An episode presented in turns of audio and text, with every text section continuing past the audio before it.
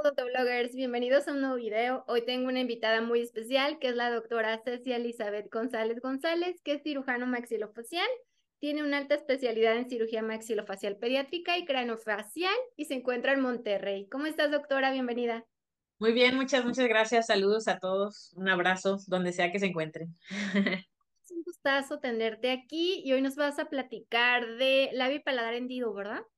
Es correcto, eh, dentro de lo que es la cirugía maxilofacial, más a lo que me dedico que es pediátrica y craneofacial, eh, la condición número uno es la bipalar hendido, que, que, honestamente es mi pasión en la vida, ahorita lo van a ver un poquito porque cuando hablo este tema sí me pongo un poquito loca, pero espero que les guste y les apasione tanto como me apasiona a mí. Sí, veo que atiendes 100% como a niños y, y también estás como en campañas, ¿no? Sí, eh, tengo el privilegio, gracias a Dios, de trabajar para una compañía que se llama Smile Train. Es una compañía que se encuentra en Estados Unidos y trabaja en, si no me equivoco, 92 países. Y lo que me gusta mucho de Smile Train es que apoya a los cirujanos dentro de su país, en este caso México, somos mexicanos, y tengo el privilegio, ahorita les voy a aplicar un poquito, de trabajar para siete fundaciones de Smile Train. Entonces, me fascina hacer eso. y que la finalidad a fin de cuentas es que esos niños no crezcan con eso, ¿no? Que sí, la eh, atención quirúrgica entre más pequeños mejor. Sí, de hecho, igual vamos a hablar un poquito de tiempos quirúrgicos, pero el objetivo, yo creo que en todos, sin importar la especialidad que tengamos, yo creo que siempre lo que buscamos es que nuestro paciente esté lo más perfecto posible pero yo todavía soy más enfática si voy a hacer una endodoncia, si voy a hacer una ortodoncia, si voy a hacer un tratamiento periodontal, un injerto gingival. Necesito que quede perfecto mi paciente. Cuando estamos tratando con niños, tenemos que ser todavía más enfáticos y cuando son pacientes con labio paladar hendido, debemos esforzarnos aún más, porque lo que yo haga en su cirugía en dos horas puede bendecir o destruir su vida en el sentido de que en dos horas que yo me tarde a hacer su cirugía de labio puede ser un objeto de, de bullying, de burlas, o de que él no se ame a sí mismo, o de generarle esta famosa palabra de un estigma, ¿no? Que, que, no nos gusta que los, que los pacientes tengan estigma, entonces el objetivo es tratar de hacerlo lo mejor posible. ¿En qué hospital estás trabajando actualmente? Ahorita me encuentro en mi consultorio, que es su consultorio cuando gusten, me encuentro en el Hospital Cristus Muguerza Sur, en Monterrey, Nuevo León. Y también tengo el privilegio de trabajar en una clínica que se llama UVA, que se encuentra en San Pedro, eh, con otro cirujano, que es el doctor Alejandro Martínez, que me, bueno, más bien que le apoyo para hacer cirugías ortognáticas. Ok, muy bien. Pues empecemos entonces el tema. Muy bien, perfecto. Entonces voy a compartir un poquito mi pantalla. Es mucho gusto nuevamente a todos y agradezco el tiempo que estén aquí. Esperemos que disfrutemos este ratito. Pueden ir por un café, un refresquito. En mi caso me encanta mucho a mí el té de, el té de limón. Entonces adelante el que quiera cada quien tomar para disfrutar un ratito. ¿no? Entonces vamos a hablar un poquito de lo que es de manera específica labio y paladar hendido.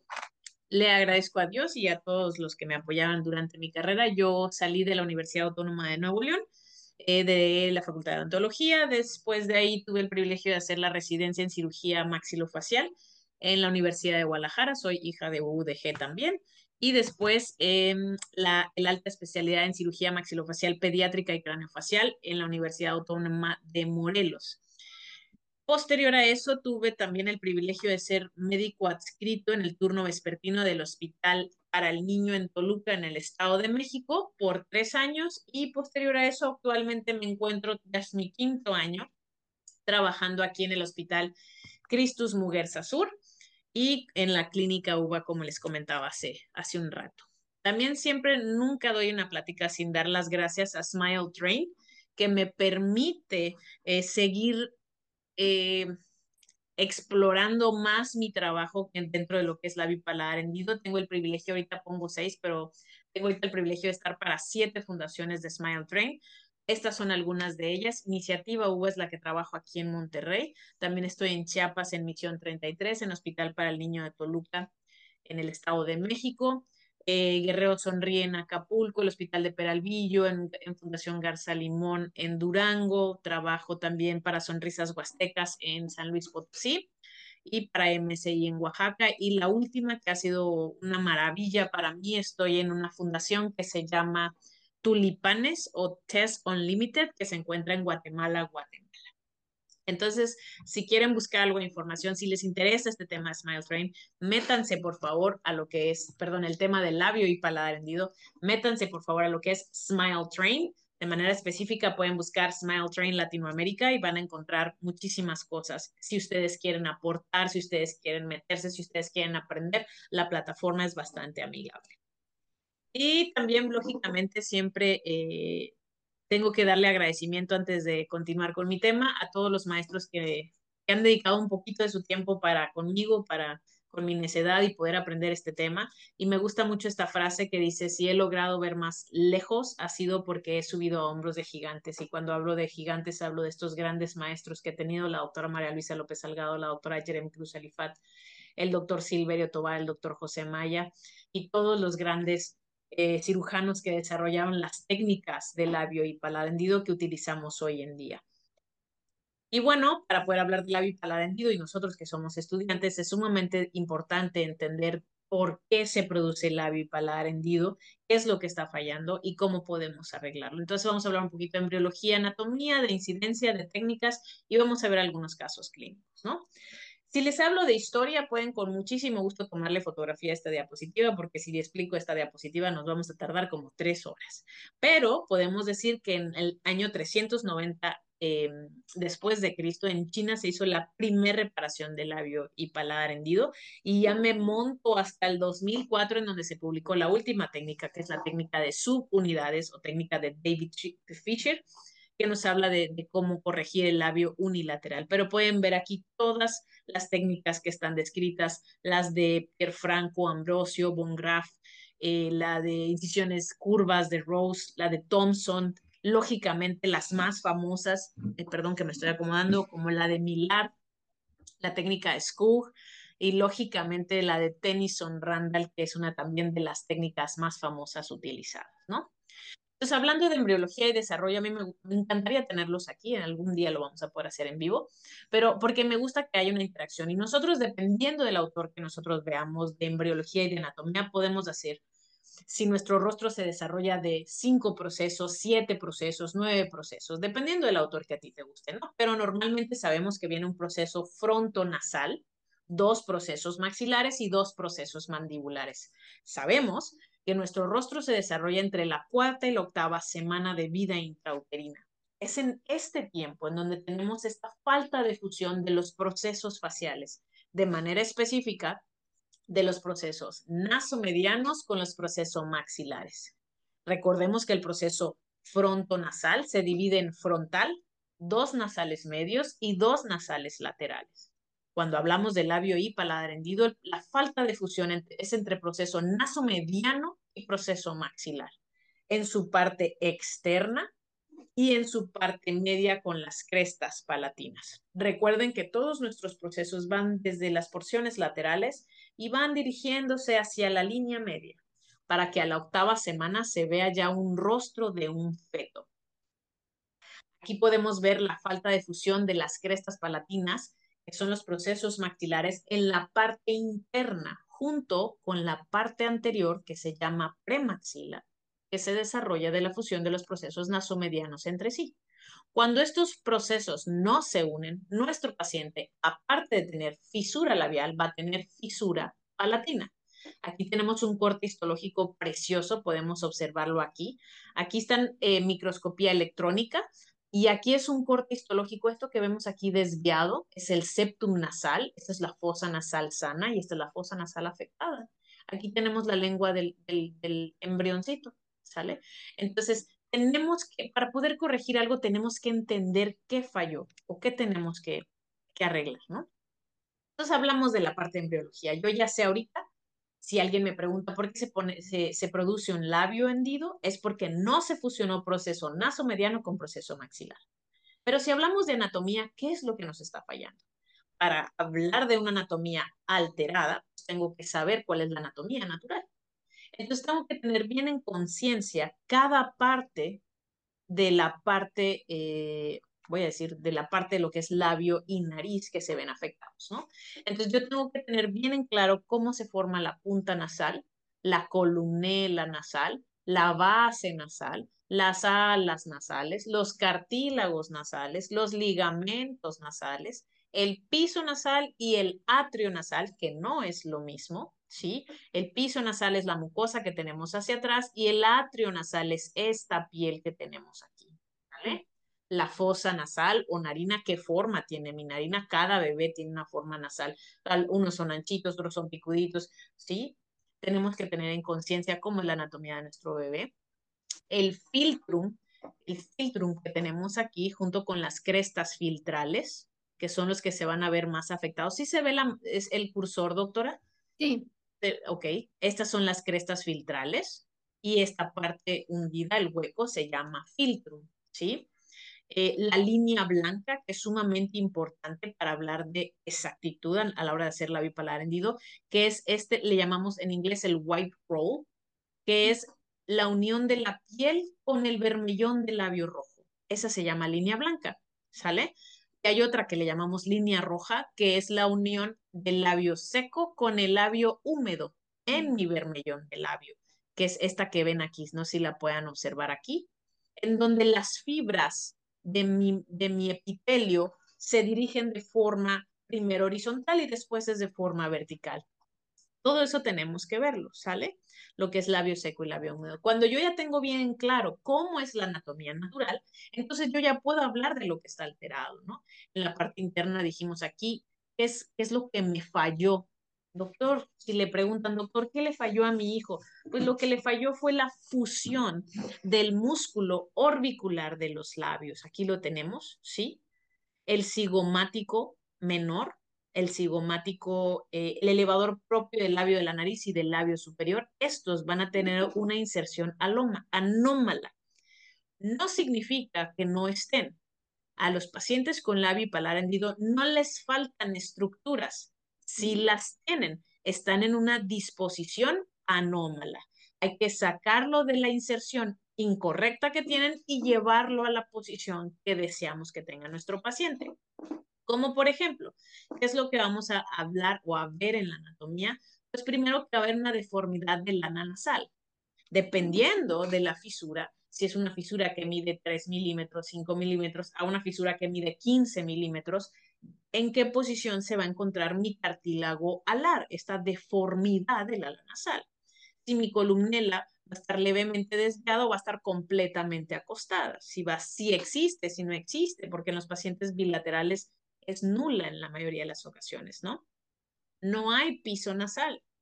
La inserción del músculo, como les mencioné, el, más importante, el orbicular de los labios superior, izquierdo y derecho, es anómala. Hay una simetría del filtro, del arco de Cupido que nosotros conocemos. Hay una falta de altura en mi labio lateral normalmente y lógicamente una simetría en el vermellón del labio.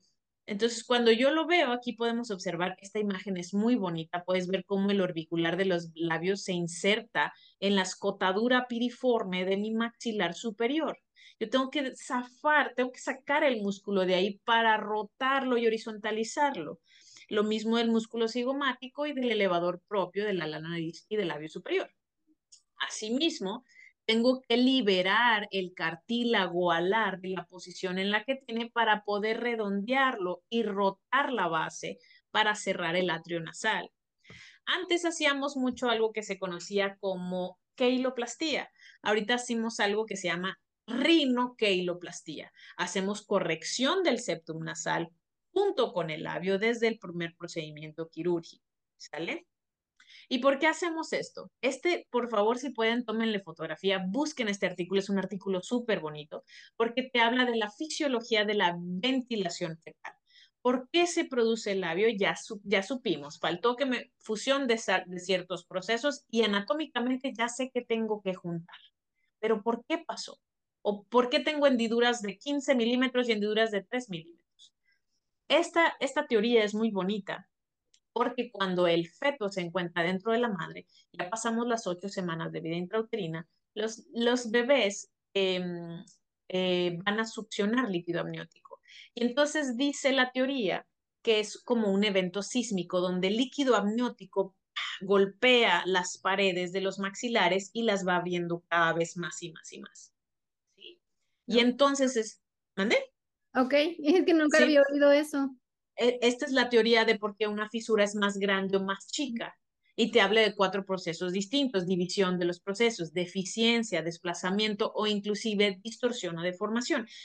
Esta es una, esta es una teoría eh, perdón, esta es una información pequeña, por favor lean el artículo completo, es muy bonito y te hace entender por qué la, la fisura de mi bebé es, es, de cierto tamaño, de cierta posición, por qué mi maxilar está más atrás o está más adelante o está más abajo o está más arriba, por este tipo de eventos sísmicos, ¿sí? Ok, y varía como en cada, pues en cada ambiente donde está el bebé, o sea, es súper, no se puede predecir en cada ambiente, en cada raza, en cada edad de la madre. O sea, cada fisura es única.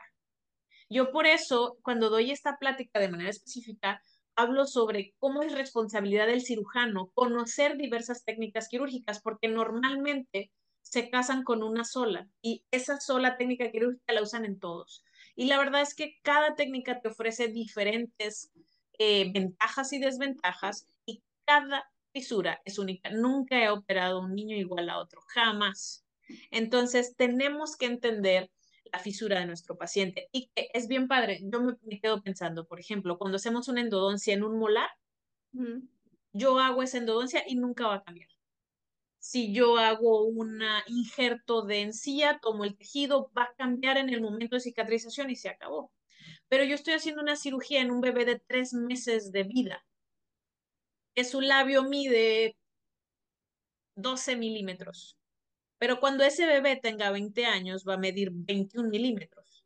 Entonces, mi cirugía va a, verse afectada por la función cada que el bebé respire por esta nueva fosa nasal que generamos, se va a mover mi, mi, herida, se va a mover mi cicatriz. Cada que el niño mande un besito, eh, utilice su biberón, sonría, hable, gesticule, mi cicatriz o mi herida va a estarse moviendo, mi proceso quirúrgico está en, constante movimiento, ¿sí? Con la deglución y todavía más con un desarrollo facial. Por eso es de suma importancia el seguimiento en los pacientes con labio y paladar hendido, porque a lo mejor ahorita lo opero y la posquirúrgico inmediato se ve precioso, pero cuando tenga un año te va a dar un resultado ya definitivo.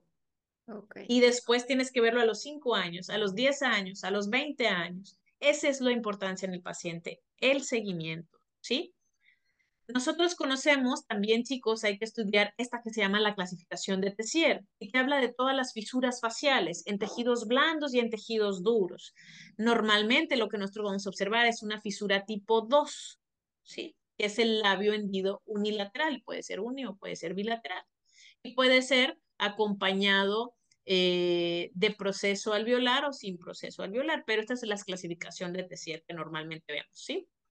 Vamos a evaluar la fisura con cinco componentes. El componente nasal, que les hablaba ahorita, si está medio chuequito, súper chuequito o está completamente horizontal, si está hacia adelante o hacia atrás, si está hacia abajo o hacia arriba, ¿sale? Y puede ser leve, moderado o severo. El componente labial medio, es donde se encuentra el filtro, ¿sí? Si tiene este arco de cupido es súper importante, si tiene una rotación de 30 grados, de 30 a 60 o más de 60. Este punto es súper importante para elegir la técnica quirúrgica, ¿sí? La longitud de mi labio lateral. En el lado afectado, hay veces que este labio es muy chiquitito y necesito tejido, o es muy largo, o está muy rotado. ¿Sí? Y puede ser leve, moderado, severo. Y las otros dos componentes son los componentes del paladar, que puede ser paladar primario, la fisura, ahora sí, si es de 0 a 5 milímetros, de 5 a 15 o mayor de 15, ¿no? Leve, moderado, severo, la separación que tengo, y ahorita vamos a ver algunas. Y la fisura del paladar. Y aquí te hace una ecuación, este también es un artículo maravilloso del increíble doctor Ross, eh, Percy Russell, yo soy fan de ese doctor, la verdad es que también tiene unos resultados quirúrgicos impresionantes y tiene muy bonita literatura. Y él hace una comparación de lo que fuese X, que es el, la fisura en sí, y Y1 y Y2 son las conchas palatinas, que hay una clasificación muy, muy sencilla que se llama Converse, como, como nuestros tenis favoritos, este, que nos dice que si la fisura es más chica que el tamaño de mis conchas palatinas, es una tipo 1, si la fisura es del mismo tamaño que las conchas, es una tipo 2, y si la fisura es más grande que las conchas palatinas, pues es un tipo 3. Obviamente, cerrar una fisura tipo 3 es mucho más difícil que cerrar una tipo 1, y entonces a lo mejor vamos a tener que hacer mayor disección. Por eso la importancia de conocer eh, los tipos de, de fisuras palatinas. Este es el último estudio que yo encontré, al menos de México, que es del 2011, algo que también nos dice que tenemos que hacer más publicaciones en México, debemos esforzarnos por hacer eso. Y nos habla que hay 1.39 casos por cada mil nacidos vivos, que es normalmente es uno por cada 700 nacidos vivos en México, ¿sí? Eh, normalmente en lo que es Europa vamos a encontrar en uno de cada 2.500 nacidos vivos y en la raza eh, asiática vamos a encontrar uno de cada 500 nacidos vivos es más, se presenta más en el sexo masculino que en el sexo femenino. Normalmente es el lado izquierdo, de un 60 a un 80% de las fisuras es del lado izquierdo. Y las hendiduras palatinas aisladas, o sea que todo está perfecto aquí, solo tiene paladar hendido posterior, se encuentra más en las mujeres. Si encuentras una paciente con hendidura aislada, siempre mándala al cardiólogo porque al menos el 30% de las pacientes va a tener una cardiopatía escondida y es importante investigarlo, ¿vale? La alimentación en un paciente con labio paladar hendido es fundamental. Entonces, ¿qué es lo que yo quiero en estos pacientes? Pues que tomen leche materna, porque la leche materna es oro líquido, de verdad es súper importante. No porque el paciente tenga fisura significa que no se puede prender a un seno. Entonces, hacer el esfuerzo. Si la fisura de mi paciente está del lado izquierdo, tú lo puedes poner del lado derecho y se va a cerrar la fisura y va a poder el bebé lactar. A lo mejor se cansa mucho, pero se puede intentar. Y ese lazo piel con piel, madre con bebé, es sumamente importante para el desarrollo de nuestro bebé. si no se puede. a los bebés en cuanto nacen? ¿Perdón? No se pueden operar a los bebés en cuanto nacen. Existen hasta el momento, eh, hay un cirujano en la Ciudad de México que realiza esos procedimientos quirúrgicos. La mayoría de los cirujanos que somos parte de la Asociación Mexicana de Labio y Paladar Hendido estamos en contra de estos procesos, porque no se hace una corrección anatómica como tal, se hace una adhesión labial, nada más. Entonces se cierra el labio, pero el músculo no está en función. Entonces, preferimos esperar tres meses a que tengamos eh, ya una anatomía más específica. Y ahorita voy a explicar el porqué de estos tres meses, ¿no? Y por ejemplo, estos niños que, que a lo mejor ya tienen una fisura palatina y para alimentarse y eso, usan, les ponen algún antes usaban mucho, hay unas de tetinas espantosas que lleva la tetina con un, como si fuera un globo de plástico. Por favor, no, lo usen. Los pobres pequeños nada más se ahogan más. No trabajo para estas marcas, pero existen dos marcas en el mercado que tienen tetinas diseñadas para pacientes con labio y paladar hendido. Eh, la marca que yo más uso es Pigeon y la otra marca es Dr. Brown. De hecho, la de Pigeon dice Cleft Lip and Paddle eh, Baby Bottle viene el, el biberón específico. De hecho, si buscan, perdón, la promoción en, de, en Smile Train Latinoamérica, van a encontrar un video donde se encuentra su servidora y explica la anatomía de esta tetina, que es esta que pueden ver aquí abajo. Aquí donde ven este hoyito, esa parte del plástico es duro porque se coloca a nivel de la fisura y la, parte, la contraparte es sumamente suave para que con la pura lengüita el bebé apenas la toque salga la leche y el bebé no se canse. Y es una tetina gruesa que me tapa toda la fisura palatina. Entonces, sí hay tetinas especiales para los niños con labio y paladar hendido. Por favor, no pongan sondas nasogástricas, porque solamente retardan la, el crecimiento del bebé. Piensan que se va a alimentar mejor y todo lo contrario, el, bebé se alimenta mucho mejor si se le da. Se puede colocar algo y puede lactar materno normal. También, exactamente. Lo que sí yo recomiendo mucho a nivel inicial es la ortopedia. Ahorita todavía existen muchos doctores que dicen, no, la ortopedia no se necesita. Yo he, operado muchos bebés sin ortopedia, sí, la verdad es que sí, pero si yo quiero entregar un resultado lo mejor posible, yo necesito de la ortopedia. Entonces hay ortopedistas que colocan solamente una placa obturadora y con eso cualquier tetina el bebé puede comer perfectamente bien. ¿Vale?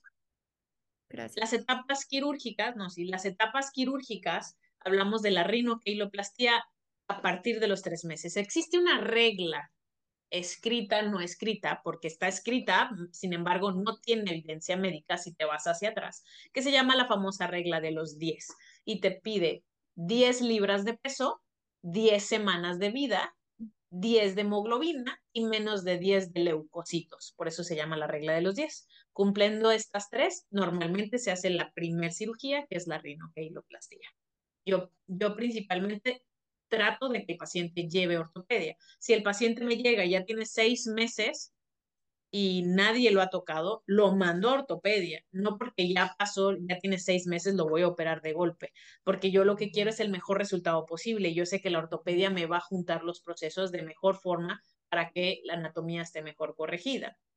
La segunda cirugía que normalmente hacemos es la palatoplastía y se hace entre los 11 y los 18 meses según la escuela americana, que es con la que yo me formé. Eh, la escuela europea hace la palatoplastía más o menos a los seis meses. La tercera cirugía es el cierre de la fisura con injerto, o también le llaman IOA, injerto óseo alveolar. Existen dos etapas, etapa temprana y etapa tardía. Puede ser un injerto temprano entre los 5 y los 6 años o un injerto tardío entre los 7 a los 12 años inclusive. En lo personal hice por muchos años injerto tardío hasta que probé el injerto temprano y me di cuenta que tiene muchos mejores resultados. Entonces, si ahora puedo, lo hago injerto temprano. ¿El injerto de qué es? ¿De dónde se obtiene? El gold estándar es cresta ilíaca. ¿Por qué cresta ilíaca? Igual y podemos en otra, en otra hora hablar sobre injertos óseos, pero necesitamos un injerto autólogo. Puede ser calota, puede ser mentón, línea oblicua externa, puede ser costilla, tibia, pero el gold estándar es cresta ilíaca porque tiene muchísimo hueso esponjoso y yo lo que quiero aquí es hueso esponjoso. ¿Para qué pongo el injerto? Número uno, para que mi maxilar sea uno solo y no esté dividido dividido, perdón, que esté, estén pegados. Uno, dos, que me dé elevación al piso nasal porque no tengo estructura. Y tres, para que erupcione mi canino o erupcione mi lateral. Si no tengo hueso, esos dientes jamás van a erupcionar. ¿Sale? Entonces... tiene que ser del paciente, no hay otra forma. doctora, si usted coloca hueso liofilizado es como un cemento y los dos primeros objetivos se van a cumplir va a hacer un solo hueso y vamos a darle eh, soporte a la fosa nasal, pero ningún diente va a erupcionar por hueso liofilizado, ninguno. Entonces, si yo quiero que baje mi diente, tiene que ser un hueso autólogo y de preferencia la mayor cantidad de hueso esponjoso posible. El hueso autólogo es el único que tiene la capacidad osteogénica, me forma hueso. Los demás huesos, eh, perdón, los demás injertos eh, solamente van a ser, tener osteoconducción y osteoinducción, más no osteogénesis, que son las tres características que yo busco en un injerto óseo para cerrar una fisura nasoalveolar, ¿no? Y la última cirugía sería la rinoplastía a los 16 años, y estas son las cuatro cirugías básicas de un paciente con la bipalar hendido. Pero si no tenemos un apego adecuado al tratamiento, el paciente puede presentar estas otras cirugías que vemos, que es el cierre de fístula, que no debe de existir, eso significa que me faltó cerrar un tejido, una distracción ósea maxilar o, en su defecto, una cirugía ortognática.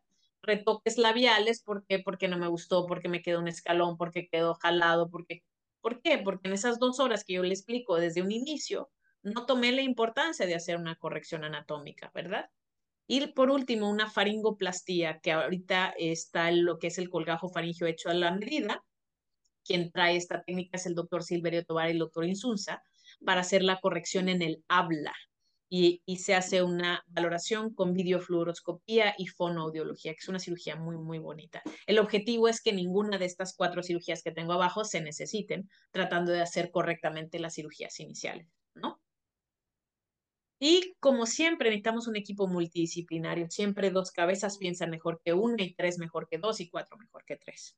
Entonces debemos tener un equipo, necesitamos un pediatra, un cirujano, cardiología, odontopediatría y ortodoncia que me haga ortopedia prequirúrgica y postquirúrgica de LPH, de la bipalar hendido, un otorrino para tubos de ventilación, terapia de lenguaje que es fundamental, fonoaudiología para saber si mi paciente tiene o no hipoacusia y lógicamente psicología porque durante todas las etapas de su vida mi paciente se va a ver afectado, ¿no? Como les mencionaba, eh, la ortopedia prequirúrgica para mí no es importante, para mí es fundamental, es esencial. Si yo quiero ofrecerle a mi paciente un mejor resultado, necesito de ortopedia prequirúrgica. Entonces, yo agradezco mucho a mi ortodoncista ortopedista que tengo aquí en Monterrey, que es la doctora Estela Flores González, y ella me apoya a hacer todo lo que es el NAM que se llama Nasoalveolar Molding, que es desarrollado por el doctor Pedro Santiago. Si a alguien le interesa esta parte, por favor, búsquenme con toda confianza. Hace una ortopedia prequirúrgica preciosa. Ahorita nos encontramos en un protocolo con otro, eh, otra ortopedia que se llama Rhinoplastic. Hay biomodeladores, está el RRE del doctor Ricardo Elizondo, que también hace muy buena ortopedia, y el Invisalign. Hay diferentes eh, tipos de eh, ortopedia prequirúrgica, pero para mí te hace dar un resultado mucho mejor, ¿no? Siempre, y siempre todos, los casos lo, los, los mandas.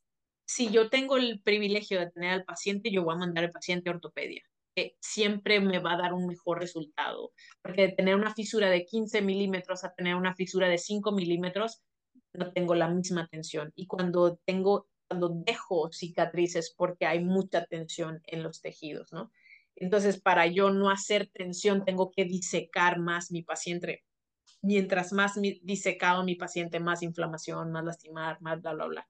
En cambio, si es pequeñito, no tengo que disecar tanto, llega, no tiene tanta tensión y tenemos un mucho mejor resultado.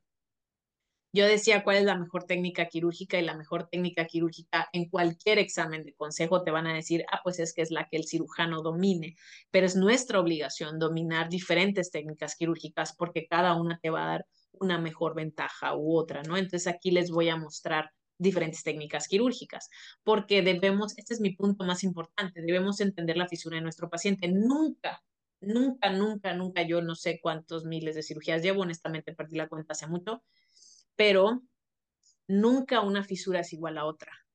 Entonces debo de hacer una corrección anatómica. Si, si yo arreglo, corrijo a mi paciente su anatomía de manera exacta, dónde va el músculo, dónde va el ligamento, dónde va el cartílago. Entonces va a tener una fisiología correcta, su función va a ser correcta, va a respirar correctamente, va a utilizar el biberón correctamente, va a comer, comer, sonreír, hablar correctamente. Y si su fisiología es correcta, entonces su desarrollo, su crecimiento va a ser correcto. Y esto, por ende, nos va a dar función y estética. ¿sí? Hay diferentes criterios de reconstrucción, que son estos de Stephenson y Musgrave, los podemos encontrar en la literatura, que nos habla sobre la corrección de músculo, de piel, etcétera, etcétera, y de estructuras, ¿no? De manera que tenemos todos estos objetivos de reconstrucción, de corrección de la desviación nasal, que tengamos simetría en las fosas nasales, en el atrio nasal, en el labio rojo, que formemos un surco gingival. Hay técnicas quirúrgicas que no me forman un fondo de saco, y entonces nada más el paciente tiene pegado su labio ahí. Entonces eso no es una corrección anatómica como buscamos, ¿no?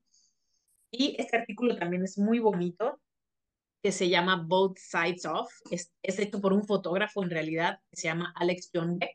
Y me gusta mucho porque aquí podemos ver, es, el mismo, es la misma persona del lado izquierdo y del lado derecho. Simplemente le tomaron su fotografía, la dividieron justo a la mitad y entonces pusieron lado izquierdo con lado izquierdo y lado derecho con lado derecho. Y pueden ver cómo son personas completamente diferentes si fuéramos exactamente simétricos, ¿no? Entonces, es algo bonito porque tenemos que entender que todos somos asimétricos, pero en el paciente con labio y paladar hendido vamos a buscar lo más que podamos la simetría en nuestro paciente, al menos en la fisura. Todos tenemos el lado de la foto que nos gusta cómo nos vemos y en el otro no.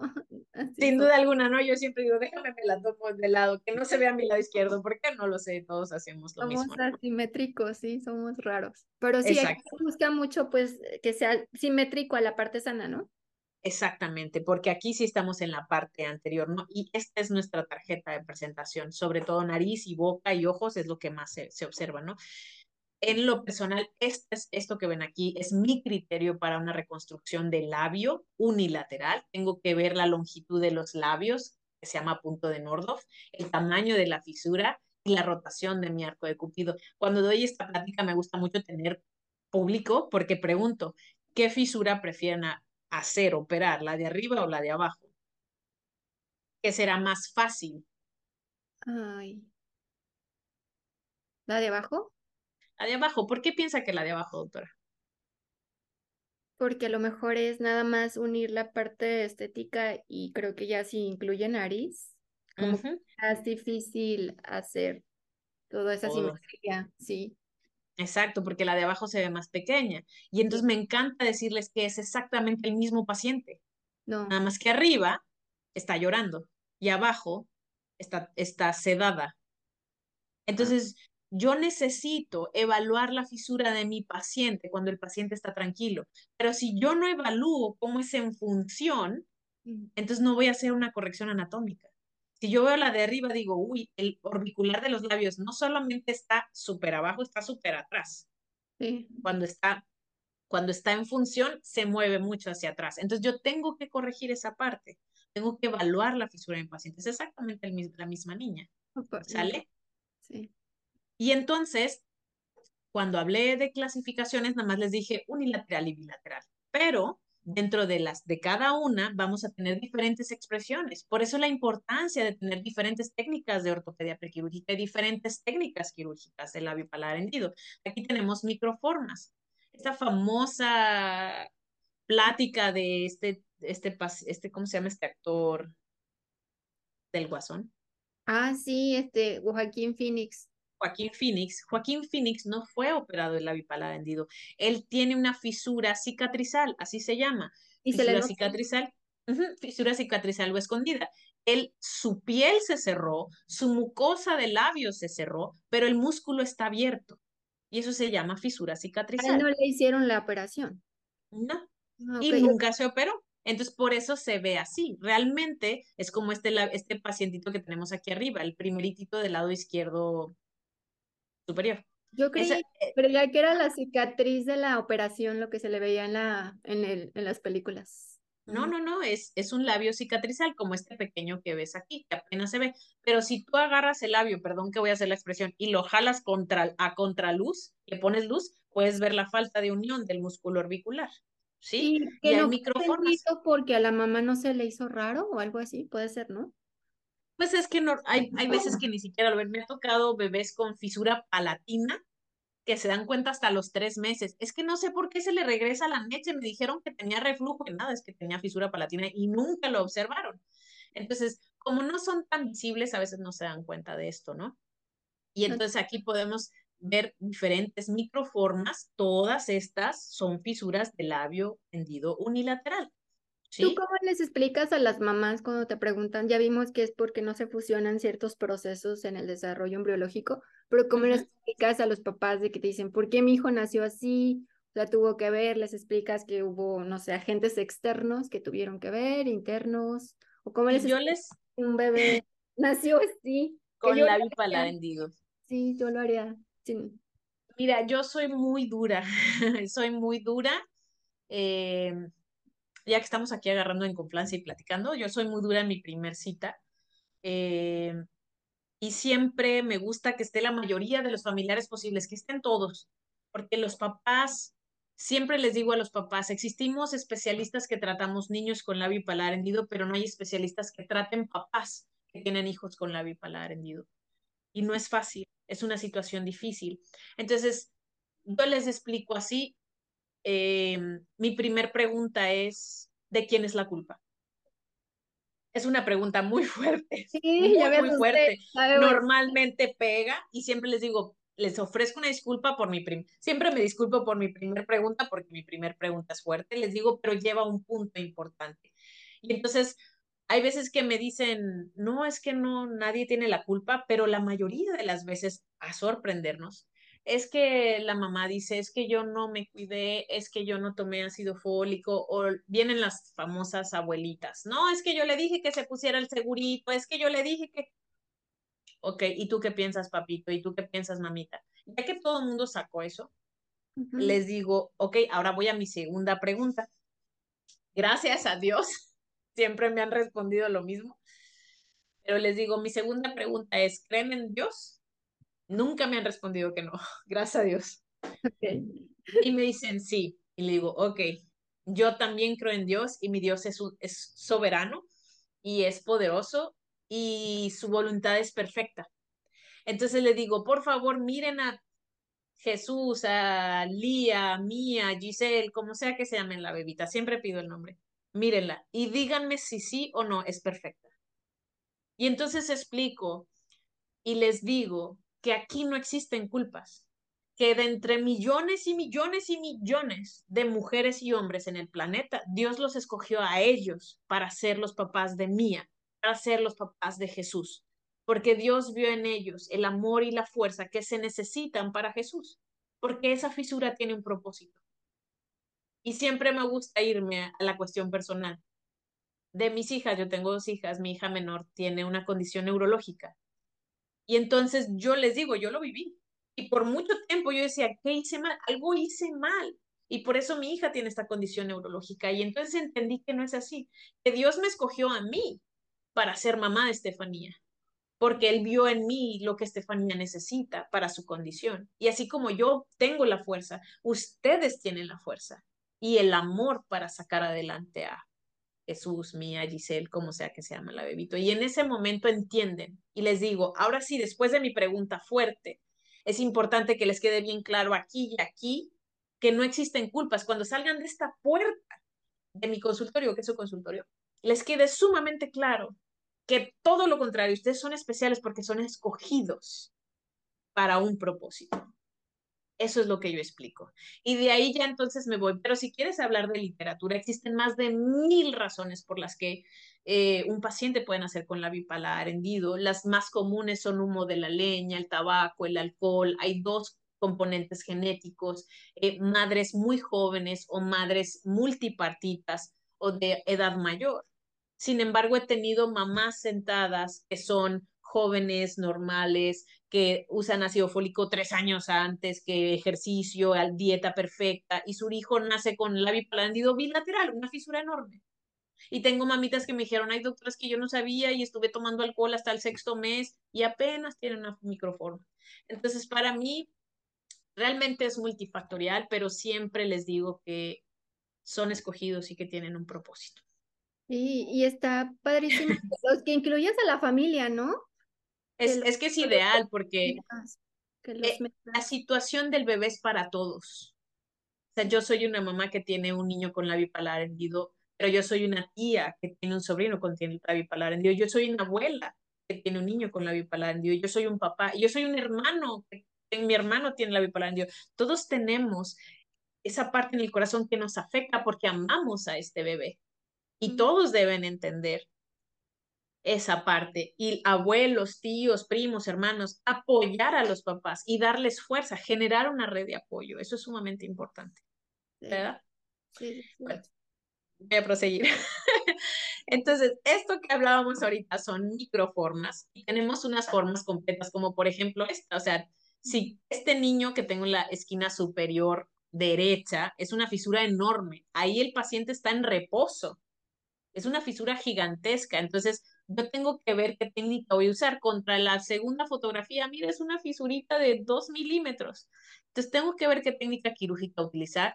¿Qué estructuras anatómicas que ya hablamos son las que están afectadas y tengo que desinsertar más o menos, ¿no? Hacer mayor o menos disección.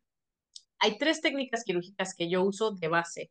La primera de ellos eh, que les voy a mostrar aquí es la técnica de Millar, fue la primera que aprendí, es esta que está aquí, también se conoce como técnica de rotación y avance. Después está la segunda que se llama de Fisher o sus unidades anatómicas y la tercera que es Tennyson Randall. ¿Qué ventajas tengo de cada una de ellas? Millar te da una cicatriz preciosa, es curva, simula perfectamente una cresta filtral. El problema con hilar es que te queda corto el labio. Si ves esos niños que tienen así jaladito el labio, normalmente es un milar. Entonces, si mi hendidura es de 2 milímetros, puedo hacer perfectamente un milar. Pero si mide 15 milímetros y yo le hago un milar, yo sé que me va a quedar corto. ¿Sale?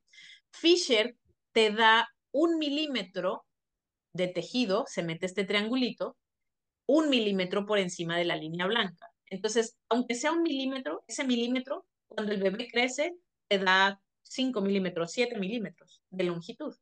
Y Tennyson Randall también se llama técnica triangular. Y es muy sencillo de entender, Tennyson.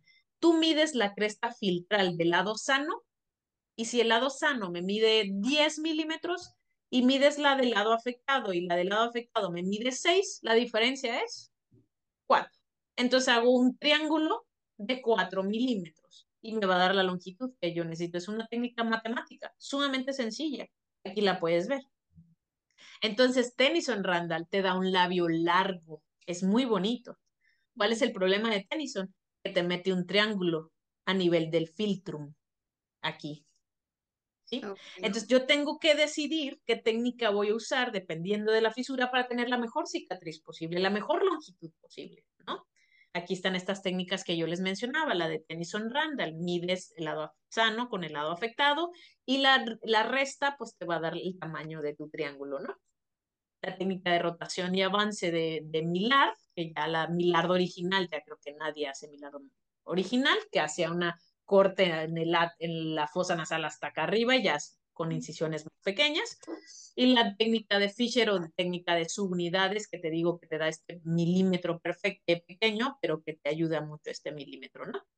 Y entonces aquí me gustaría mostrarles algunos casos que tengo Pueden ver aquí qué bonito simula la cresta filtral esta técnica de Milad.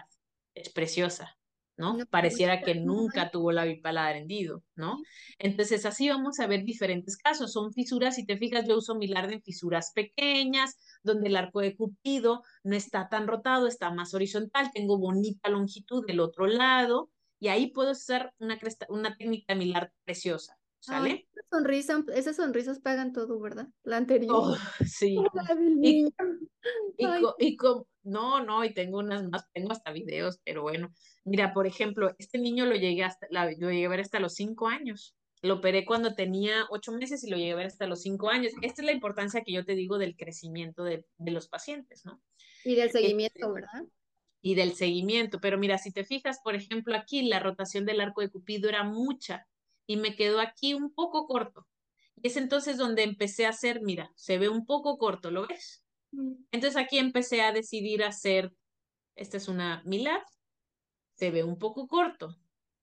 Entonces que empecé a hacer técnica de Fisher. Este se ve muy lindo. Mira, mira esta piel, la importancia sobre la piel también hablamos, ¿no? Sí. ¿Y Entonces empecé a hacer... que, que usas aquí es subdérmica o para que no se Uso cuatro capas de sutura, doctora. Primero es la mucosa bucal, luego el músculo orbicular, luego intradérmicos y luego eh, piel externa. Y arriba utilizo ocho ceros de vitril, siete ceros intradérmica, seis ceros en, en músculo y en piso nasal. Si es una hendidura muy amplia, utilizo cinco ceros, pero eso es lo más grueso que utilizo. Normalmente seis, siete y ocho ceros. Cada caso lo evalúas y ves qué técnica es mejor. Voy a utilizar en ese momento, mido, ay, perdón, mido a mi paciente y en ese momento decido, ah, voy a hacer Fisher, ah, voy a hacer Tennyson, voy a hacer Millar, ¿sí? Mira, mira esta estructura, mira, esta es Fisher. Es un triangulito de nada, pero mira qué perfecta se ve la línea blanca. Mira qué perfecta se ve la línea roja. Aquí tiene 10 días de la, de la cirugía. Mira qué bonito se ve su labio. Mira qué bonita se ve la cresta filtral. Sí. ¿Sí? Y entonces empecé a hacer Fisher, Fisher, Fisher, con este pequeño triángulo, ¿sí? Y empecé a notar que ya es, ese acortamiento que tenía lo dejé de tener. Y dije, qué padre, se, se está viendo muy bonito técnica de Fisher. Sin embargo, había algunas fisuras amplias. Y entonces empecé a practicar con fisuras pequeñas la técnica de Tennyson Randall. Es esta técnica donde te digo que metemos un triángulo, ¿sí? Mira este tamaño de fisura. Esta fisura medía 12 milímetros, era muy amplia. Y entonces hice este triángulo. No estoy muy fan del triángulo, pero la verdad es que si tú das un manejo bien de tejidos de la piel, la piel se ve preciosa, mira, se ve perfecta. Y el triángulo lo hacen como para incorporar mejor el... Ajá, para que rote, rote, nosotros le llamamos punto 1, 2 y 3, para que baje el punto 3 y que te quede perfectamente el arco de Cupido. Ah, ok. ¿Sí? Mira, técnica de Tennyson Randall, ya no se acortan los labios, pero pues se ve este triángulo en la pielecita. Entonces, normalmente yo cuando hablo de esto, yo les pido mucho esto a los residentes que tengan mucha pasión para lo que es labio y paladar hendido. ¿Dudas de labio hendido unilateral? No, estamos bien. Muy bien. Me voy a pasar rápido al labio bilateral. El bilateral es más sencillo porque yo voy a hacer el lado derecho y el lado izquierdo. Ah, ok, ok. Yo los hago. En cambio, en el unilateral tengo que igualarlo a que lo que Dios hizo y es más difícil. Pero a mí me encantan los bilaterales, me gusta muchísimo. Y, mira, aquí puedes ver la disección tan amplia que te estaba yo platicando. El fondo de saco debe de hacerse. Muchas técnicas, por ejemplo, la técnica de Muli, que no genera fondo de saco, mutila el tubérculo, que es el labio rojo que tengo aquí en, la, en, el, en el prolabio de la premaxila. Entonces, también es, en, aquí sí en la bipolar hendido uso una, que es Michelin Viale, muy parecida a Manchester. Y, y, estos son los resultados que yo busco. Una piel muy natural, un labio rojo que jamás pareciera que tuviera un labio y paladar hendido. ¿Sí? Aquí tenemos otro caso. ¿Las bilaterales siempre incluyen paladar? No, no siempre. He tenido tres casos en que son bilateral y el paladar está íntegro. Es mucho más difícil así, cuando están abiertos más fácil porque haces tu disección hacia atrás, eh, pero no, no necesariamente. Casi siempre van acompañados, sí. Podría decirte que en un 90% están acompañados, ¿no? Eh, y, pero primero la técnica de queloplastía buscamos esta corrección del labio, ¿no? Mira, este, por ejemplo. ahí se pierde el, el, septum nasal, ¿no? ¿Cómo lo reconstruye? No, de hecho, el septum nasal se encuentra en la línea media. Aquí, falta, aquí falla la fusión de los procesos nasomedianos y maxilares de ambos lados. Entonces hay que, hay que hacer fusión de ambos lados, pero el septum se queda en la línea media. Ahí sí lo tenemos, ¿sí? Los nasomedianos entre sí sí están fusionados. Por eso tenemos una premaxila. Pero mira, de tener este pielecita, nada de columela, esta, este eh, em, premaxila, logramos hacer esta piel bonita, esta línea blanca, esta línea roja. Esto, esto es al año. Por eso hablo del seguimiento, ¿sí? Es, esto es lo que nosotros buscamos, ver que el paciente esté bien reconstruido. Bueno, estos ya mostramos unilaterales. Cuando hablamos, por ejemplo, de hendiduras palatinas, aquí tenemos esta hendidura posterior, en donde hago una técnica que se llama incisiones mínimas o el doctor Mendoza, o una hendidura completa, en donde siempre, la mayoría de las veces, utilizo una técnica que se llama Bardash. Y lo más importante es hacer la horizontalización de los músculos para que eh, mi paciente pueda hablar correctamente, ¿no? Esta es una fisura cero, es la única que he tenido en mi vida es la falta de fusión de los procesos nasomedianos entre sí. Mira cómo está la, la falta de fusión en justo, justo en la línea media, ¿no? Entonces, eso es normalmente lo que, lo que hacemos la segunda cirugía. Aquí, te voy a mostrar, aquí te voy a mostrar una de tercer cirugía, que es el injerto oso alveolar. Aquí tienes la cresta, tomamos el huesito de la cresta, al ver, abrimos la fisura por dentro del labio, y metemos el hueso de la cresta en la zona, ¿no? Y entonces podemos observar que eh, ya voy a tener un nivel de hueso desarrollado y el camino puede erupcionar por ahí, ¿no? Aquí te pongo otras cirugías, por ejemplo, un colgajo de ave en paciente bilateral, en el que pierde simetría, entonces roto labio rojo y piel del labio inferior hacia arriba. Esto que tú ves aquí arriba realmente desde acá abajo, ¿sí? Se deja así 14 días, se libera el colgajo y entonces ya tiene un, un le llaman pulting lip, que es un labio ya bien rellenito, pero realmente todo esto que tú ves aquí era de acá abajo, ¿no? Y entonces le da simetría, le da proyección labial. Esto se conoce como defecto de silbido. ¿Sí?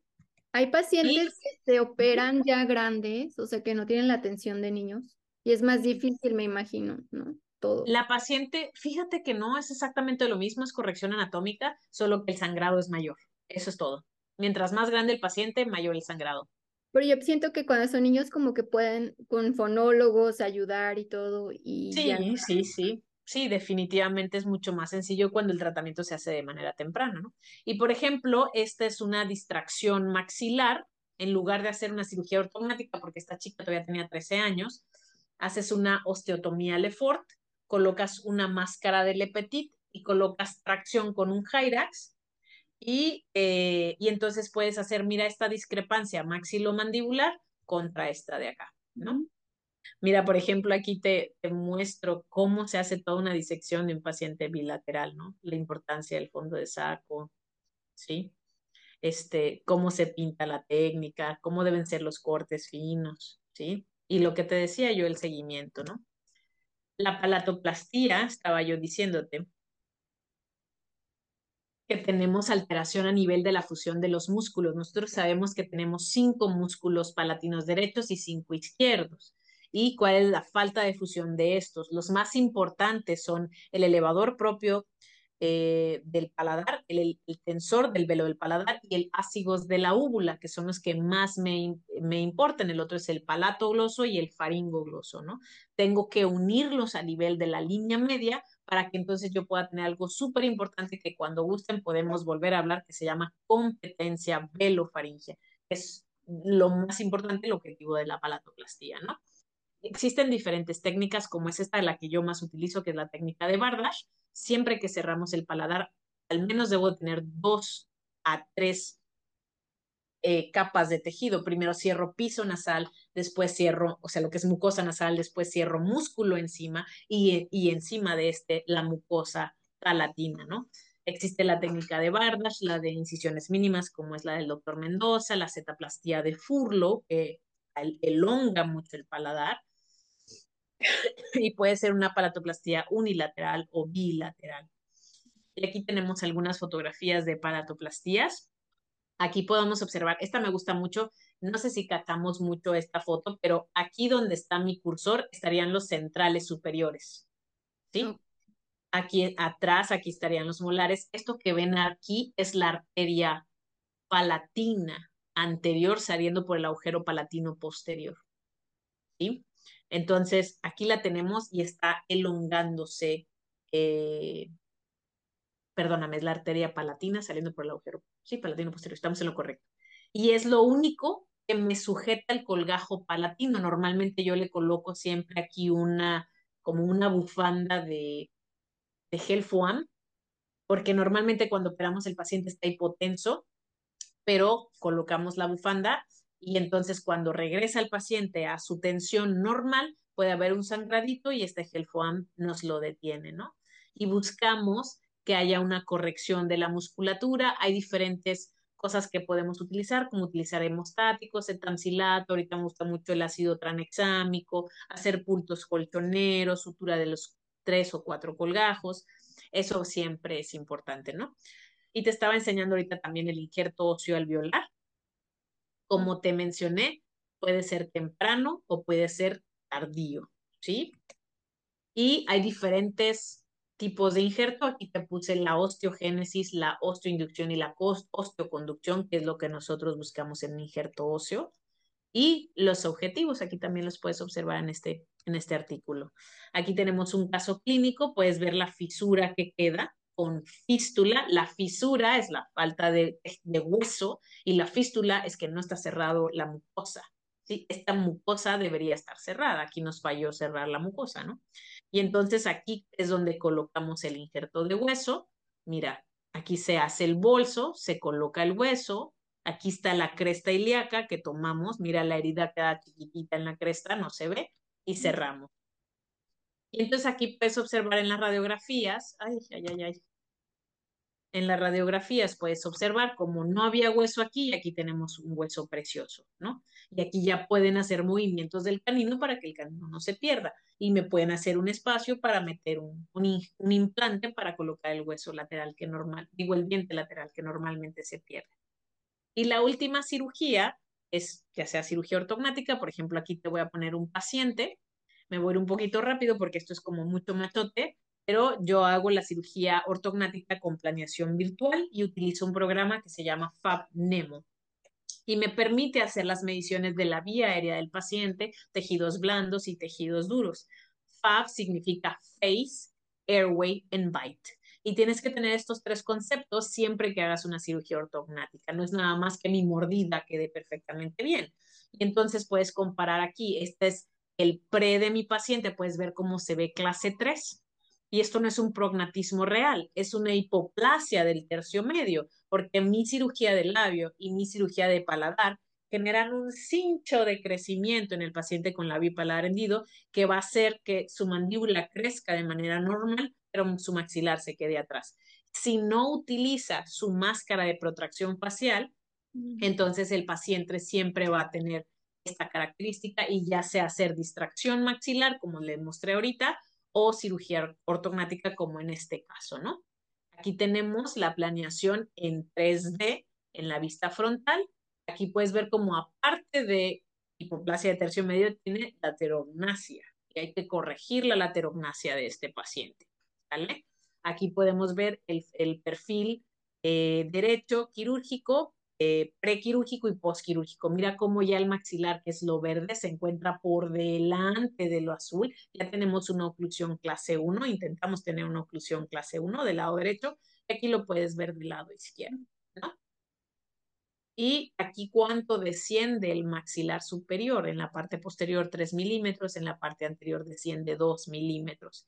Se hace esto que ves amarillo entre los dientes, es la guía quirúrgica y con esa basamos. Siempre opero mandíbula primero, maxilar segundo. Aquí tienes el paciente antes y después de cirugía, ¿sí? Y esto es a las 12 semanas. Ya tenemos una estabilidad oclusal, ya tenemos estabilidad esqueletal, ¿sí? El paciente ya está perfecto, ya nada más le falta su implante dental, ¿sí? Pero mira la oclusión clase 1 canina, ¿sí? Todo aquel ortodoncista, por ejemplo, que le gusta mucho la ortognática, en pacientes con labio hendido es más complicado. En este caso, él ya tenía un injerto que le habían hecho cuando era niño. Tuvimos que tumbarlo porque necesitábamos expandir el lado afectado para que nos quedara esta oclusión tan bonita y después se hizo un reinjerto para que le colocaran el implante dental. La mayoría de los pacientes con labio paladar hendido probablemente de mayor, de cuando crezcan necesiten cirugía ortognática. Voy a decirle que más o menos un 50, un 60%. La mayoría. Por la falta, falta de apego al tratamiento. Si el paciente usa su máscara de protracción durante su infancia, el paciente no necesita la cirugía ortognática, pero la mayoría de ellos desiste del tratamiento, ¿no? Y aquí tenemos, mira la proyección facial antes y después, y no tocamos el mentón, solo fue el maxilar y mandíbula, y se hizo una rotación antihorario, así se llama, ¿no? ¿Le cambió el perfil? Mucho, y el frente también. Aquí lo que le faltaba al muchacho era la cereza en el pastel, que era la rinoplastía. Esta en lo personal yo no hago rinoplastías, no, no tengo todavía, me gustaría hacer el fellow en estética de rino, pero nos apoyó aquí un, doctor, un cirujano plástico, e hizo, mira qué bonita quedó su nariz, lateral y, y, de frente, ¿no? Entonces, todas estas son las etapas quirúrgicas que un paciente con labio y paladar hendido necesitan yo me encuentro en Monterrey y estoy para servirles. Esta es su casa, mi casa que es su casa. De hecho, no, si ven, ven la flechita, ahorita creo que estoy como por aquí, más o menos. El cerro Estamos pegaditos al cerro. Ajá. El famoso cerro de la silla. El famoso cerro de la silla, esta es mi casa, que es su casa.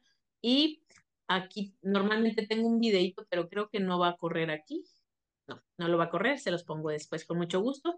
Y pues esta frase siempre es mía, es que en la vida hay que ir dejando huellas, no cicatrices. Entonces, si hacemos cirugía de labio y paladar, que sea con el corazón puesto en que no va a tener cicatriz mi paciente, en el que se va a ver lo mejor posible. Y estoy para servirles para todos. Este es mi Instagram, mi correo electrónico, lo que necesiten, pues estoy para servirles. Gracias. Si te quieren contactar algún colega, alguna duda o algún paciente. que gusten. que quiera que lo atiendas, ahí está su Instagram de RA Cecia. GZZ. Ok, sin el punto, ¿verdad? Eh, creo que sí es sin el, sí. sin el punto. Sí, exacto. No es que no le sé muy bien a esas cosas, sí. Que la sigan o la contacten por correo. Pues muchísimas gracias, doctora, por traer, aquí a, traer aquí a Odontoblog tu conocimiento, aquí aprendimos todos algo nuevo y por hablarnos de este tema que es tan extenso, pero a la vez no lo hiciste compacto y entendible y nos encantó ver casitos. Gracias por venir. Muchas gracias por la invitación, ha sido un privilegio y todo lo que necesiten estoy para servirles. Un abrazo a todos y aquí tienen su casa. Cuando quieran se vienen por una carnita asada. Ay, qué rico. Gracias, gracias doctora. Aquí también eres bienvenida a Odontoblog a hablar cualquier tema de cirugía maxilofacial que desees. Gracias por tu tiempo, tus conocimientos. Aquí está salí yo aprendiendo muchas cosas. Sigan en redes sociales a la doctora o mándele algún correo. Este, también denle like aquí al video, suscríbanse al canal y compartan este video. Seguramente más y más personas les va a llegar esta información que está increíble. Gracias, doctora. Te mando un abrazo hasta Monterrey. Bendiciones para todos y ahí me guardan unos virotes que me encantan. Claro, Guadalajara cuando quieras, aquí tienes tu casa. Gracias y te mando un abrazo. Nos Un vemos abrazo. en el video. Gracias a todos los que nos están escuchando y digan en los comentarios qué cosa nueva aprendieron aquí con la doctora Cecia. Y nos vemos en un próximo video. Bye. Bye. Bendiciones.